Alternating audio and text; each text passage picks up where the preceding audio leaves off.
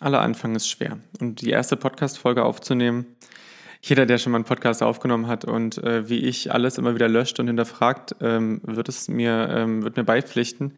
Ähm, ja, wie gesagt, es ist irgendwie hart, sich da hinzustellen, oder ich sitze in diesem Fall.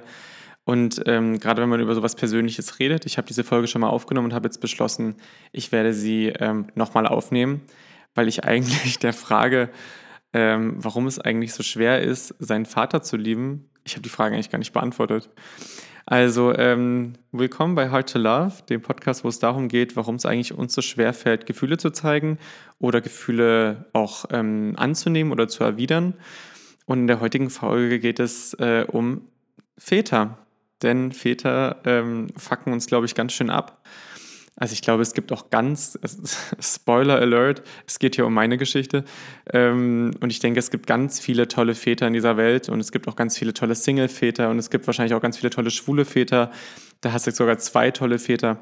Ähm, ich muss sagen, ich persönlich bin mit nicht so einem tollen Vater, beziehungsweise ohne Vater aufgewachsen.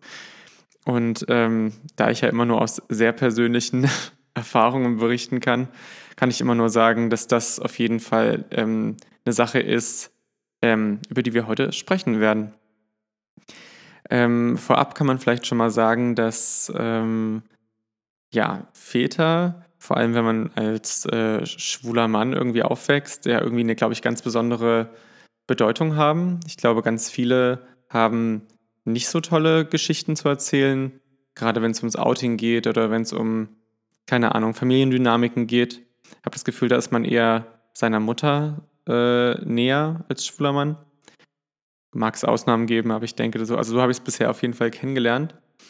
Mm, die Geschichte mit meinem Vater ist ein bisschen, also eigentlich ist sie schnell auserzählt, weil ähm, es da gar nicht so viel gibt.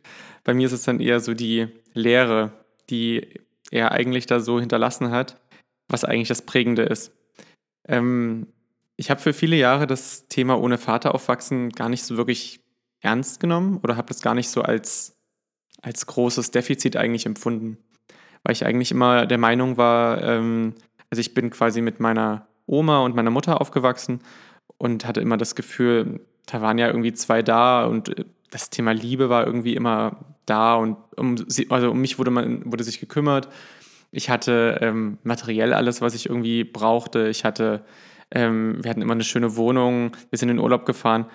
Also es war jetzt überhaupt nicht so, dass ich jetzt das Gefühl hatte, ähm, und obwohl meine Mutter halt alleinerziehend war, dass wir jetzt irgendwie in, äh, da auf irgendwas verzichten mussten. Ich habe das eher immer als Gewinn empfunden, nicht mit einem Menschen Zeit zu verbringen oder zusammenzuwohnen, wo es immer nur Streit gibt. Also ich meine, es gab ja auch schon den, in den 90ern genug ähm, Filme über, über Scheidungen und so. Und ich glaube, da fing das auch schon an, dass man gesagt hat, ja, jede dritte Ehe wird geschieden. Ähm, und habe das ja natürlich auch in meiner Klasse irgendwie immer schon mitbekommen, dass es einfach sau viele Scheidungskinder gibt. Und ich finde das irgendwie, ich fand das immer sehr, sehr amerikanisch zu sagen, ja, das ist meine harte Geschichte und mein hartes Los. Und ähm, ich wurde so stark geprägt durch die Scheidung meiner Eltern und jetzt kann ich keine Liebe mehr empfinden und fand das irgendwie immer ein bisschen lächerlich.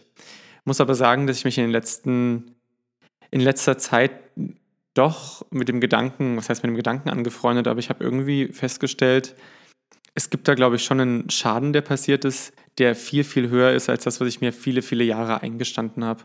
Und das ist das ähm, auf jeden Fall das Verhältnis zu Männern in meinem Fall jetzt. Also ich glaube, das ist bei, oder vielleicht zum Partner generell, ich weiß nicht, wie das bei, ich habe keine Ahnung, wie das bei Heterosexuellen ist, aber ich denke, bei, ähm, für viele Schwule ist natürlich schon der Vater auch eine Bezugsfigur.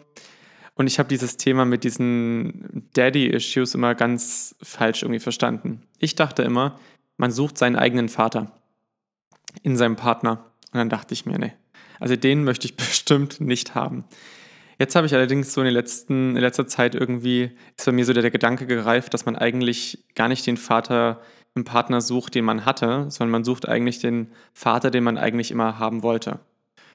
Und jetzt auf einmal ergibt mein ganzes Datingleben auf einmal Sinn. Und ich denke mir so, ja krass, das kann natürlich schon eher hinkommen. Also es ist auf jeden Fall Fakt, dass ich eher mich mit Älteren äh, treffe. Also die sollen jetzt bitte nicht so alt sein wie mein Vater und sollen auch bitte nicht so äh, drauf sein wie mein Vater. Aber ähm, ich habe schon das Gefühl, dass es mich irgendwie beeinflusst hat. Um die Geschichte mal kurz zu erzählen, also mein, meine Mutter hat meinen Vater verlassen, da war ich noch nicht mal in der Grundschule, ich glaube so mit drei oder vier. Und ähm, das war relativ in so einer Nacht- und Nebelaktion. Also sie hat, ähm, er war spielsüchtig, hat unser ganzes Geld verspielt. Meine Mutter ist immer schon, also viel arbeiten gegangen, hat sich eigentlich um alles gekümmert und er war eigentlich so ein bisschen der Hausmann. Also das hat er schlecht gemacht, weil meine Mutter musste natürlich nach der Arbeit noch den ganzen Haushalt machen. Und ähm, als das halt aufgeflogen ist mit dieser Spielsucht, hat er irgendwie von ihr zwei, drei Chancen bekommen, hat, ähm, wurde auch zur Therapie angemeldet. Und er ist halt, ich glaube, beim zweiten oder dritten Mal nicht aufgetaucht. Und dann hatte sie sich halt, sie hat ihm dieses Ultimatum gestellt. Und als er das nicht wahrgenommen hat, hat sie sich heimlich eine Wohnung gemietet und ist dann wirklich mit mir abgehauen. Und ähm, ja, dann war, dann war das so, ähm, was ich, ähm, aber irgendwie, weil ich ja, glaube ich, auch schon ein Mama-Kind war, nie als, ich habe das eigentlich nie als traumatisch in dem Sinne empfunden, weil ich irgendwie, die Hauptsache war, dass ich bei meiner, bei meiner Mutter war. Es gab dann so eine bisschen merkwürdige Übergangszeit, wo mein Bruder noch bei meinem Vater gelebt hat und ähm, ach, da sind schreckliche Dinge passiert. Also wirklich sowas wie, dass meinem Bruder erzählt wurde, dass äh, meine Mutter tot wäre von der neuen Frau von meinem Vater, die auch die jetzige Frau immer noch ist und die aber irgendwie auch schon eine Rolle gespielt hat während der Ehe meiner Eltern. Also das sind natürlich auch Sachen, die, ja, weiß ich nicht, sind natürlich sehr traumatisch, allerdings jetzt nicht so an, also nicht so bei mir. Ich denke, das wird bei meinem Bruder irgendwas ausgelöst haben. Ähm, und das letzte Mal, dass ich mich wirklich aktiv an meinen Vater erinnern kann, ist eigentlich gewesen, dass wir zur meiner, also zu meiner Grundschuleinführung war er auch mit dabei und ähm, dann habe ich irgendwie im Nachgang noch mal ein paar ähm, Geburtstagskarten gefunden, also irgendwie zum siebten oder achten Geburtstag. Und ich weiß auch, dass wir uns danach noch ein paar Mal so gesehen haben. Und danach habe ich nie mehr was von ihm gehört. Und ähm, ja, dann gab es wirklich erstmal viele Jahre Stille. Ich glaube, es ging auch vor allem um dieses ganze Thema, wann, ähm, als dann quasi der Sorgerechtsstreit dann irgendwann gerichtlich ja, natürlich zugunsten meiner Mutter entschieden wurde. Ähm, ja, und dann, wie gesagt, gab es jahrelang Ruhe. Dann musste ich irgendwann mein BAföG, ähm, mich um mein BAföG kümmern und ähm, das ist ja in Deutschland leider so geregelt, dass ähm, man von beiden Eltern ähm, Dinge braucht. Also, das deutsche BAföG-Recht ist ähm, schwierig, denn es ist ja so gestaltet, dass du von beiden Eltern eine Einkommensnachweise und alle möglichen, also sie müssen sich eigentlich beide nackt machen, damit du irgendwelche Ansprüche hast. Ähm, ja, und mein Vater hat halt diese Daten mir nie rausgerückt oder hat, wenn er mir so einen Antrag ausgefüllt hat, dann hat er halt immer ähm, gar keine Nachweise hinzugefügt oder hat irgendwie nur eine von drei Seiten ausgefüllt oder wie auch immer. Ich hatte immer den großen Vorteil, dass ich, glaube ich, immer sehr nette BAföG-Bearbeiter also hatte. Und ähm, der andere Vorteil ist, dass mein Vater ein Langzeitarbeitsloser war. Ähm, beziehungsweise, er würde jetzt sagen, chronisch kranker war, aber gut, das ist jetzt auch, kann ich jetzt nicht so viel zu sagen, habe wie gesagt keinen Kontakt mit ihm. Ähm, und so konnten wir halt immer über das ähm, über das, weiß gar nicht, Hartz-IV-Amt, Arbeitslosenamt, konnten wir halt immer die Daten direkt anfordern und so hatte ich dann irgendwie doch die Möglichkeit zu studieren. Man muss wirklich sagen, ansonsten wäre auch das sehr, sehr schwierig geworden. Ähm, und ja, also nicht dank ihm wurde mir da irgendwie auch, äh, ehrlicherweise wurden mir da einige Steine auch in den Weg gelegt später. Und ähm, ich habe dann ein paar Mal da angerufen und wurde dann irgendwie auch abgewimmelt von der neuen Frau, ich soll mich bitte nicht melden. Was ich natürlich auch sehr schwierig finde, insbesondere da ich mir natürlich diesen Vater nicht ausgesucht habe. Und die letzte wirkliche Begegnung war dann bei der Beerdigung von meiner Oma, wo, naja, er uns auch nicht, ähm, also meiner Familie irgendwie oder mir nicht, auch nicht Hallo gesagt hat. Ich meine, gut, da kann man jetzt natürlich auch sagen, ich bin jetzt auch nicht hingegangen und habe auch nicht Hallo gesagt, aber ich habe das irgendwie in seiner Verantwortung gesehen, dass er jetzt mal nach all den Jahren, wenn er seine Kinder sieht, mal irgendwas sagt. Das ist aber leider nicht der Fall. Dazu muss man auch sagen, dass mein Vater schon in der Vergangenheit, ähm, aber diese Sachen sind mir alle nicht so wirklich ähm, bekannt, schon andere Familien hatte. Also er hatte, glaube ich, schon, hat, glaube ich, schon noch zwei Kinder vor meinem Bruder und mir und hat auf jeden Fall jetzt auch noch zwei Kinder nach äh, uns beiden. Ja, ich ähm, habe das Thema viele Jahre ruhen lassen, weil ich auch, wie gesagt, dachte, du, es ist, wie es ist, ich kann daran nichts ändern. Wenn Interesse bestehen würde, ähm, er wohnt also auch noch in meiner Heimatstadt und so, und ich denke, es würde auf jeden Fall für ihn Möglichkeiten geben, auch mit uns Kontakt aufzunehmen, aber dem war nicht so. Und jetzt bin ich trotzdem irgendwann mal äh, in den letzten Monaten mal auf die Idee gekommen und dachte so, naja, wer weiß, was da alles so los ist. Vielleicht braucht er ja auch nochmal irgendwie eine Chance oder braucht vielleicht nochmal irgendwie eine Art von Zeichen meinerseits, ähm, weil er vielleicht sich auch nicht traut. Also ich beschäftige mich relativ viel ja mit psychologischen Themen oder auch mit mir, mit meiner eigenen Psyche und lese auch immer sehr viele so, ja, keine Ahnung, alles Mögliche, wie man eigentlich den Menschen so erklärt und warum der sich eigentlich so verhält, wie er sich verhält. Und ich bin jetzt eigentlich drauf gekommen, dass er eigentlich gar nicht dieses große, schreckliche Monster ist, was ich eigentlich viele Jahre dachte, sondern dass er wahrscheinlich ein sehr, sehr selbst auch sehr verletzter Mensch ist, der es einfach nicht drauf hat, ne? so über seinen Schatten zu springen, der, ähm, also ich vermute, er wird selbst schon auch genau wissen, was er in diesem Leben alles falsch gemacht hat. Und ähm, zum Schluss ist der Schaden ja bei ihm. Also es ist ja ganz klar, dass er eigentlich ein tolles Leben mit einer tollen Familie aufgegeben hat, um sich mit einer, ja, also ich kann nur sagen, mit einer relativ schrecklichen Person äh, einzulassen, ähm, die seine anderen Kinder schrecklich behandelt hat. Ähm, er hat das ganze Verhältnis mit seiner Familie eigentlich komplett ähm, aufgegeben und ist eigentlich wirklich so ist wie das schwarze Schaf. Zu meiner, also zu seiner Schwester hatte er keinen Kontakt oder hat auch keinen Kontakt. Zu meiner Oma, die für mich sowieso der allerbeste Mensch aller Zeiten war. Ähm, bei ihr hatte er Hausverbot. Also ich habe schon das Gefühl, das muss man erstmal hinbekommen. Natürlich gibt es auch in seinem Leben große Traumata. Ne? Also sein Vater ist gestorben, da war er erst irgendwie drei oder vier. Also das ist ähm, eigentlich auch sehr interessant, dass wir beide in dem Alter irgendwie unseren Vater verloren haben. Aber ähm, ja, nur mal halt mit dem Unterschied, dass ich irgendwie immer, ich weiß nicht, ob man das so sagen kann, ich hatte früher immer das Gefühl, dass ich neidisch war auf Leute, wo der Vater gestorben ist. Das ist so eine simple Geschichte. Man kann irgendwie sagen, ja, mein Vater lebt nicht mehr. Ich musste immer sagen, mein Vater lebt in derselben Stadt wie ich, aber verweigert den Kontakt, ohne dass ich eigentlich was dafür kann. Dann hat das natürlich auch was, also ich kann gar nicht sagen, dass ich meiner Mutter das zu Lasten gelegt habe, das eigentlich überhaupt nicht, weil ich irgendwie immer das Gefühl hatte, auf ihrer Seite da zu stehen und ich hatte auch nie das Gefühl, dass ähm, sie sich da falsch entschieden hat. Aber ich kann mir natürlich auch vorstellen, dass in anderen Familien, dass das halt auch ein Punkt ist, ne? dass man dann irgendwie seiner Mutter jetzt irgendwie den, den schwarzen Peter zuschiebt, dass äh, sie die Familie jetzt irgendwie zerstört hätte und so. Wie gesagt, bei uns ist das jetzt nicht der Fall. Da war ich eher immer froh, nicht in einer Familie, mit, wo es ständig Streit gibt oder mit einem, ja, oder mit so einem Hänger als Vater eigentlich aufzuwachsen. Ne? Das, ähm, ich hatte halt wirklich immer eher Vorbilder. Bin mit vielen Frauen aufgewachsen und das waren alles sehr unabhängige, starke, hart arbeitende Frauen. Und ich denke mir, dass ähm, viele Sachen oder so wie ich mich entwickelt habe, hat sicherlich auch, ähm, kommt ganz, ganz stark natürlich auch von dieser Seite. Ne? Man weiß natürlich nie, wie das gewesen wäre, wenn man dauerhaft so jemanden im Leben hat. Ja, und ähm, auf jeden Fall habe ich ihm einen Brief geschrieben, weil ich der Meinung war, das wäre jetzt mal an der Zeit, damit ich ähm, mir keine Vorhaltung irgendwann machen muss und damit ich einfach weiß, ich habe wirklich alles gemacht. Und habe ihm gesagt, dass wir uns ja vielleicht mal ganz ohne Vorhaltung und ganz ohne Erwartungen einfach mal treffen können oder mal unter, unterhalten können.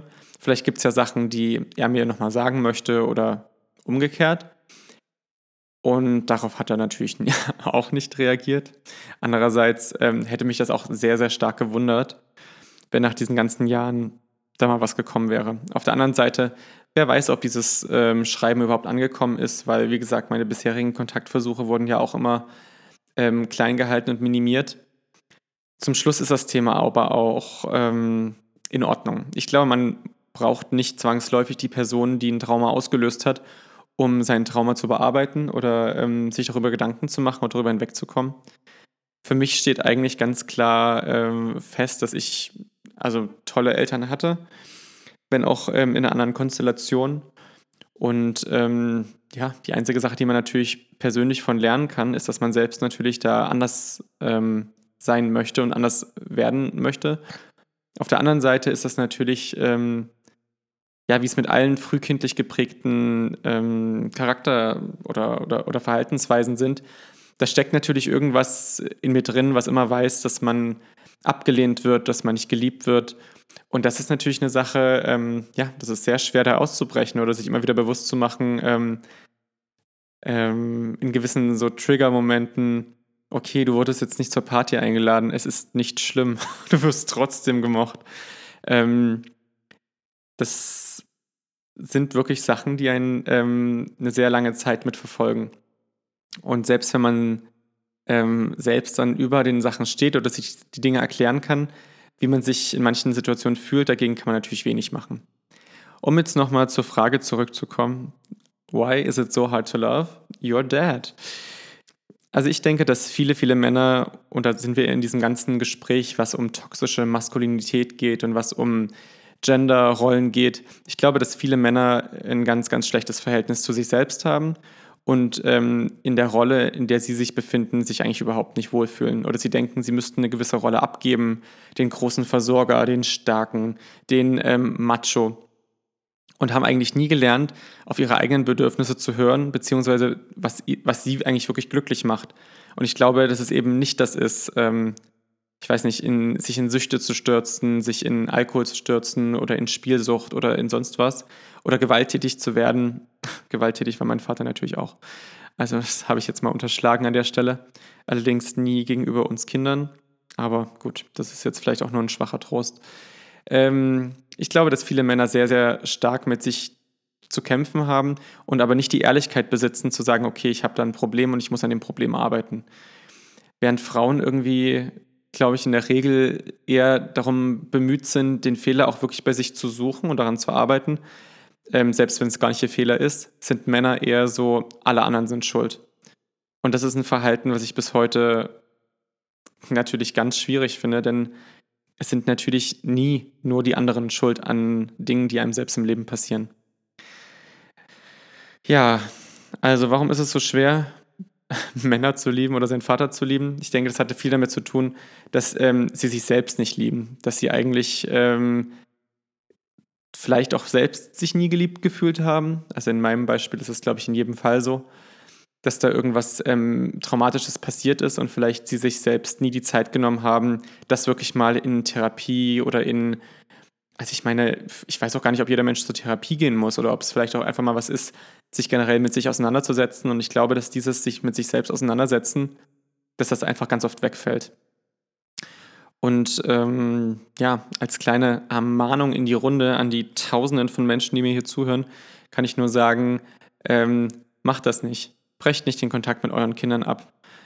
Äh, verlasst euch nicht darauf, dass eure Kinder zu euch kommen, um ähm, Dinge zu klären. Denn die Grunderwartungshaltung an Eltern ist natürlich, dass die, die haben schon ein paar Jahre länger gelebt, dass sie dann natürlich irgendwie mit den Sachen besser umgehen als man selbst. Ne? Dass man, ähm, man darf Fehler machen, man kann Dinge falsch machen, man kann auch Dinge in der Vergangenheit falsch gemacht haben. Aber irgendwann zu sagen, so, und jetzt entscheide, entscheide ich mich trotzdem dafür, ähm, nochmal den anderen Weg zu gehen und nochmal ähm, das aufzuarbeiten oder vielleicht dem anderen nochmal einfach auch zuhören ich habe mir oft vorgestellt, was ich meinem Vater an den Kopf werfen würde und was ich ihm, ich habe ich hab ihm auch schon Briefe geschrieben, die ich nie abgeschickt habe, wo ich eigentlich mal meine ganzen Frust losgeworden bin. Und das hat ähm, natürlich auch in mir ähm, Zeit gebraucht, ähm, dass ich das nochmal auf eine andere, ähm, nicht so vorwurfsvolle Art irgendwie formuliere und vielleicht einfach mal ein offenes Gespräch suche. Dass jetzt nichts dabei rausgekommen ist, ist natürlich jetzt ist egal weil zum Schluss weiß ich ja, was ich ähm, in meinem Leben habe. Und ähm, ich weiß, dass ich jetzt diesen Schritt gegangen bin, dass ich mir das jetzt nie ähm, vorwerfen werde, dass ich das nie gemacht habe. Und ich habe schon von anderen Beispielen gehört, wo das sehr, sehr gut gelaufen ist und wo, was heißt eine Aussöhnung? Manchmal reicht es ja auch einfach, dass es mal ein Gespräch gab. Man muss ja gar nicht sich an, es muss sich an den Lebensumständen gar nichts ändern, aber manchmal ist es ja vielleicht einfach gut, dass man ähm, für sich so ein bisschen seinen Frieden findet. Ich habe natürlich auch von anderen Beispielen gehört, die mit ihren Eltern gesprochen haben oder mit ihrem Vater insbesondere und wo nach vielen Jahren, wo eigentlich alles in Ordnung war, auf einmal wieder die ganzen Traumata wieder hochkamen. Ne? Und auf einmal wieder ganz große Streitigkeiten und familiäre Entzweiungen da wieder passiert sind. Ja, muss man natürlich, ähm, das ist ja, keine Familie ist gleich und man muss sich natürlich sehr ähm, überlegen, ob man mit dieser Gefahr leben könnte oder ob man mit diesem ja, ob man damit leben könnte, wenn es sich jetzt irgendwie nicht so entwickelt, wie es in so einer Traumwelt ähm, vielleicht schön wäre, ne? Die große Aussprache, die große Versöhnung und dann genießt man noch die letzten Lebensjahre. Naja, das ist auf jeden Fall meine Geschichte. Ihr könnt gern mal, also ja, mal sagen, ähm, ob es bei euch was ähnliches gab oder wie ihr das eigentlich mit eurem Vater ähm, auf eine gute Bahn gelenkt habt. Ähm, ich denke, das Gute an der heutigen Zeit ist eigentlich, dass wir lernen, dass es eben nicht diese klassische Familie braucht. Man braucht nicht Vater, Mutter, Kind, um eine glückliche Familie zu sein oder um einen familiären äh, oder um familiäre Liebe zu erfahren. Es ist absolut, ähm, es gibt alle möglichen Modelle und es gibt auch viele Single-Eltern, die einen ganz tollen Job machen. Und es gibt, wie gesagt, auch Familien, da gibt es überhaupt keinen Vater von Anfang an und das war auch nie so an, äh, angedacht. Und ähm, ja, wäre ja auch sehr schade, wenn die jetzt alle verdammt sind. Ähm, deswegen, ja. Ähm, wenn ihr die Möglichkeit habt, euch auszusöhnen mit jemandem, macht das natürlich, ne? Weil ich denke immer, dann ist nicht nur einer Person geholfen, sondern wahrscheinlich auch zwei. So. Damit verabschiede ich mich und wünsche euch einen ganz schönen Tag. Und ähm, dann hören wir uns bald wieder bei Heart to Love.